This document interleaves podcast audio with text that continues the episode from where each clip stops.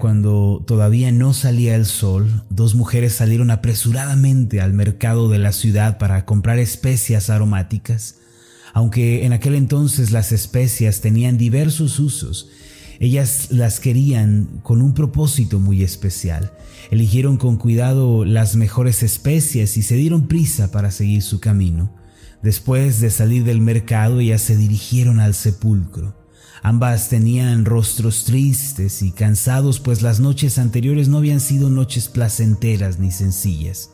Se trataba de María Magdalena y de María, la madre de Jacobo, quienes habían seguido al Señor Jesús por espacio de tres años. Más tarde se les unió una tercera mujer llamada Salomé, quien había servido y acompañado a los discípulos del Señor Jesús. Juntas las tres se dirigieron al sepulcro, pues tenían como propósito ungir el cuerpo del Señor Jesús y prepararlo para un funeral digno de un maestro judío. Esta era una práctica habitual de aquella época. Tras la muerte de una persona, eh, se le ungía y se le rodeaba con telas largas. Se trataba de la última despedida antes del entierro. Aunque estas mujeres caminaban a prisa, no tenían a nadie que removiera la piedra ni les abriera paso para entrar en el sepulcro. Sin embargo, al llegar se llevaron una gran sorpresa.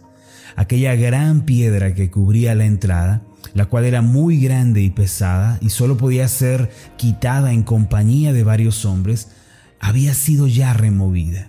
Con temor y asombro las tres mujeres se entraron lentamente en el sepulcro y para su sorpresa había un joven sentado al lado derecho de la tumba, el cual llevaba vestiduras blancas y resplandecientes como los rayos del sol. Se trataba de un ángel del Señor. Por esta razón se llenaron de temor y comenzaron eh, a temblar de miedo. Sin embargo, el ángel de Dios les dijo que no había razón para temer, pues Él les traía buenas noticias de parte del cielo.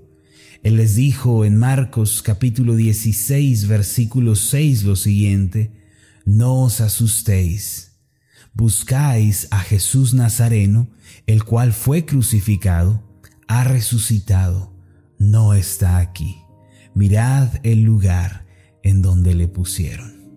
Qué alegría han de haber sentido aquellas mujeres después de escuchar estas palabras. El Señor Jesús, quien había muerto al derramar su sangre, quien había sido crucificado, se había levantado de entre los muertos y se estaba preparando para su encuentro con los discípulos. El relato de todo lo anterior se encuentra más específicamente en Mateo capítulo 28, versículos 1 en adelante, y dice de la siguiente manera, Pasado el día de reposo, al amanecer del primer día de la semana, vinieron María Magdalena y la otra María a ver el sepulcro. Y hubo un gran terremoto porque el ángel del Señor, descendiendo del cielo, Llegando, removió la piedra y se sentó sobre ella. Su aspecto era como un relámpago y su vestido blanco como la nieve. Y de miedo de él los guardias temblaron y se quedaron como muertos. Mas el ángel respondiendo dijo a las mujeres, no temáis vosotras, porque yo sé que buscáis a Jesús el que fue crucificado. No está aquí, pues ha resucitado como dijo. Venid, ved el lugar en donde fue puesto el Señor, e id pronto y decid a sus discípulos que ha resucitado de los muertos, y he aquí va delante de vosotros a Galilea. Allí le veréis, he aquí os lo he dicho. Todavía llenas de asombro y casi sin poder creer lo que había sucedido, salieron corriendo para dar las buenas noticias a los discípulos. Entonces ocurrió esto en los versículos siguientes. Entonces ellas, saliendo del sepulcro con temor y gran gozo, fueron corriendo a dar las nuevas a sus discípulos, y mientras iban a dar las nuevas a los discípulos, he aquí, Jesús les salió al encuentro, diciendo, Salve. Y ellas, acercándose, abrazaron sus pies y le adoraron. Entonces Jesús les dijo, no temáis, id, dad las nuevas a mis hermanos, para que vayan a Galilea y allí me verán. El punto central del relato anterior es la resurrección de Jesucristo. Como podemos ver, Él no permaneció en la tumba, sino que se levantó de entre los muertos al tercer día, tal y como lo había asegurado anteriormente. Ahora, ¿por qué es tan importante, tan trascendental la resurrección de Jesús en la Biblia? Es más, ¿por qué la resurrección es la base del cristianismo? Esto se debe a que el punto de partida de la fe cristiana es la resurrección del Señor Jesús. Si la resurrección del Señor no hubiera ocurrido, la fe cristiana sería completamente inválida, se podría tratar de un mito. La resurrección del Señor confirma verdaderamente que Él es el Hijo de Dios y que tiene poder para salvarnos y para librarnos de nuestros pecados. Mire, hay un dicho popular que usamos eh, comúnmente, le decimos a la gente, y cita lo siguiente, todo en esta vida tiene solución excepto la muerte. A algunas personas les decimos esto, que todo en la vida se puede resolver excepto la muerte. Este dicho se usa para animar a las personas que pasan por un problema o una adversidad amarga, para ayudarles a comprender que mientras vivan hay esperanza de resolver su situación. Sin embargo, en este dicho popular también afirmamos que la muerte es algo que no puede ser resuelto. En pocas palabras, nadie tiene poder sobre la muerte y nadie la puede evadir. Al final, la muerte es el, enemigo supremo del hombre.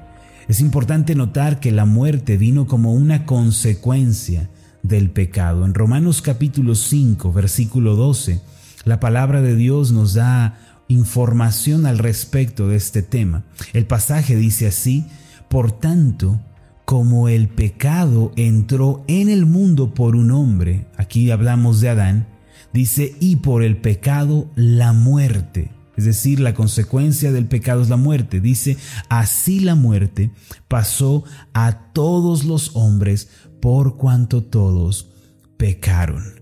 En otras palabras, la muerte es la sentencia última del pecado.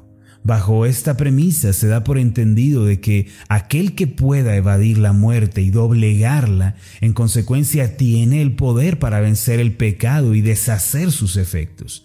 Aunque en la Biblia encontramos relatos de personas que volvieron del otro lado de la tumba, como aquel niño en el Antiguo Testamento que fue resucitado por el profeta Eliseo, o como Lázaro, el amigo del Señor Jesús que ya llevaba cuatro días muerto, pero salió de la tumba, todos ellos eventualmente volvieron a morir.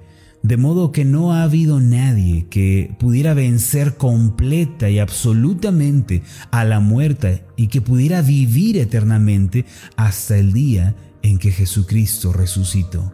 Al levantarse de la tumba, él estaba confirmando ser el Hijo de Dios y estaba anunciándole a todo el universo su poder sobre el pecado y su autoridad sobre la muerte. Por esta razón, el evento universal de la resurrección de Jesucristo es el punto de partida para la fe cristiana. Si Jesucristo no se hubiera levantado entre los muertos, no habría pasado de ser un líder religioso, un idealista o un mero profeta.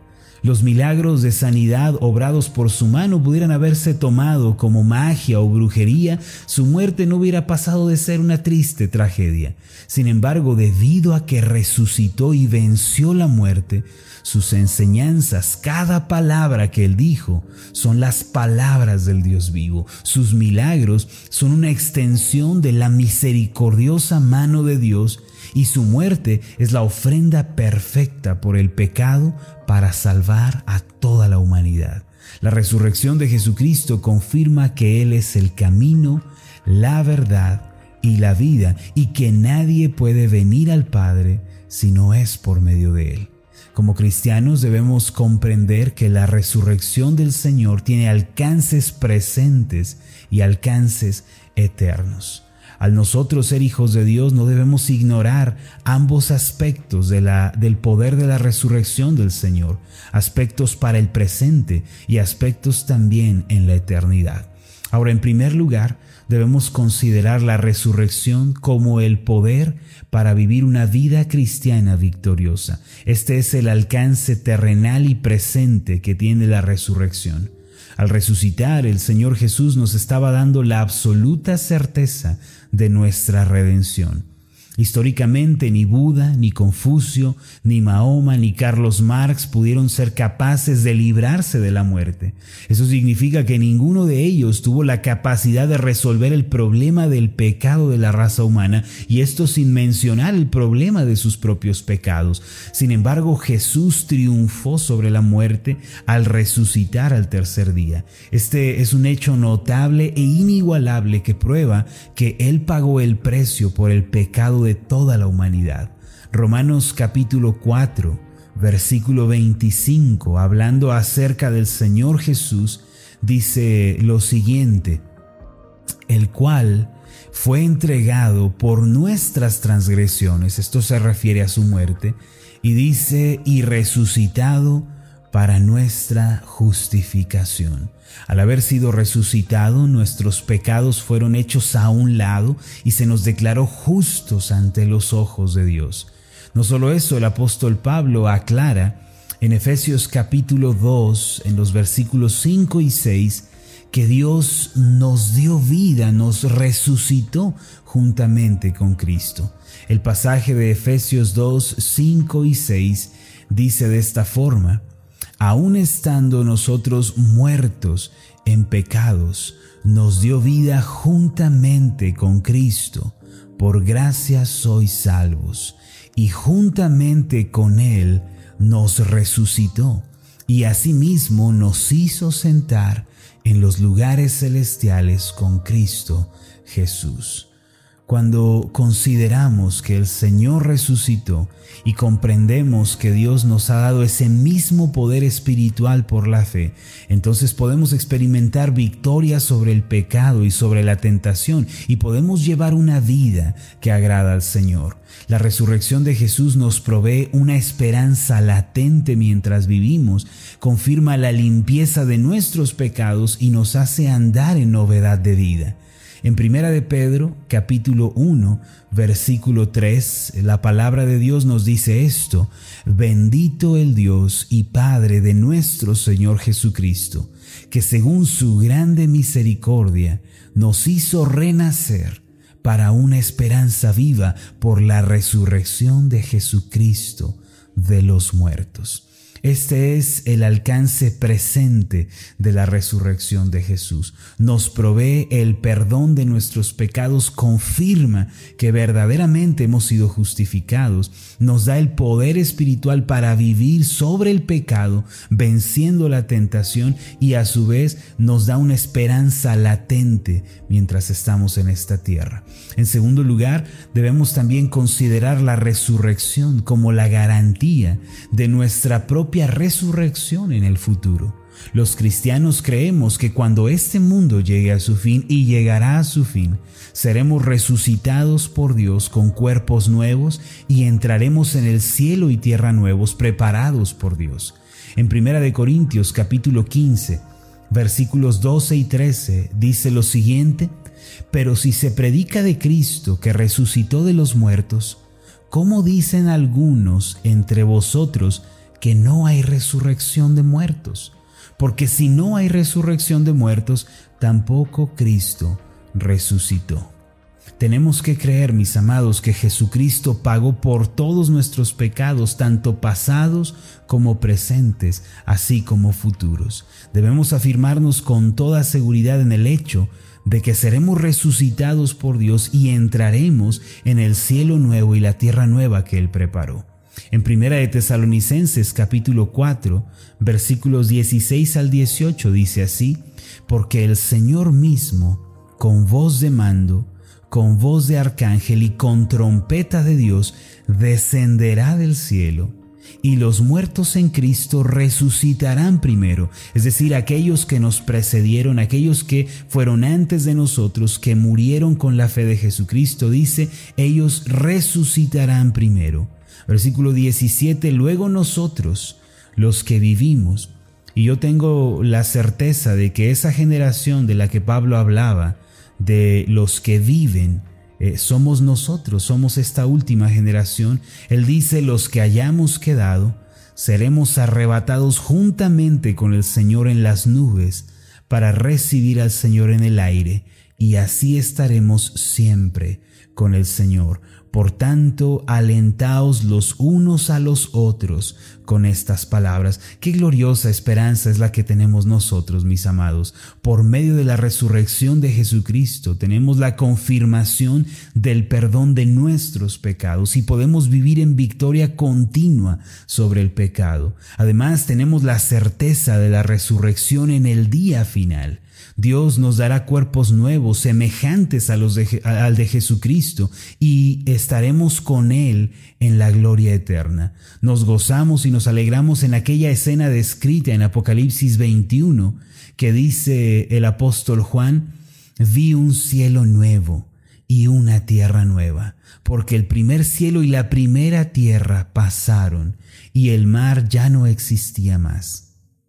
Y yo, Juan, vi la santa ciudad, la nueva Jerusalén, descender del cielo de Dios, dispuesta como una esposa ataviada para su marido. Versículo 3, y oí una gran voz del cielo que decía, He aquí el tabernáculo de Dios con los hombres, y Él morará con ellos, y ellos serán su pueblo, y Dios mismo estará con ellos como su Dios como aquel himno antiguo eh, que cantábamos en la iglesia, podemos decir, porque Él vive, triunfaré mañana. Mis amados, esta es la esperanza que tenemos por medio de la resurrección de Jesucristo. Al resucitar, Jesucristo confirmó ser el Hijo de Dios, confirmó nuestra redención y nos dio poder para vivir una vida que agrada al Padre. Además nos dio la esperanza de ser resucitados junto con Él en el día postrero y entrar en el cielo nuevo y tierra nueva. Mis amados, vamos a hacer una oración para terminar este tiempo de meditación. Oremos. Amado Dios y Padre Celestial, gracias por la resurrección de Jesucristo de entre los muertos. Su resurrección confirma que todo cuanto dijo es verdad.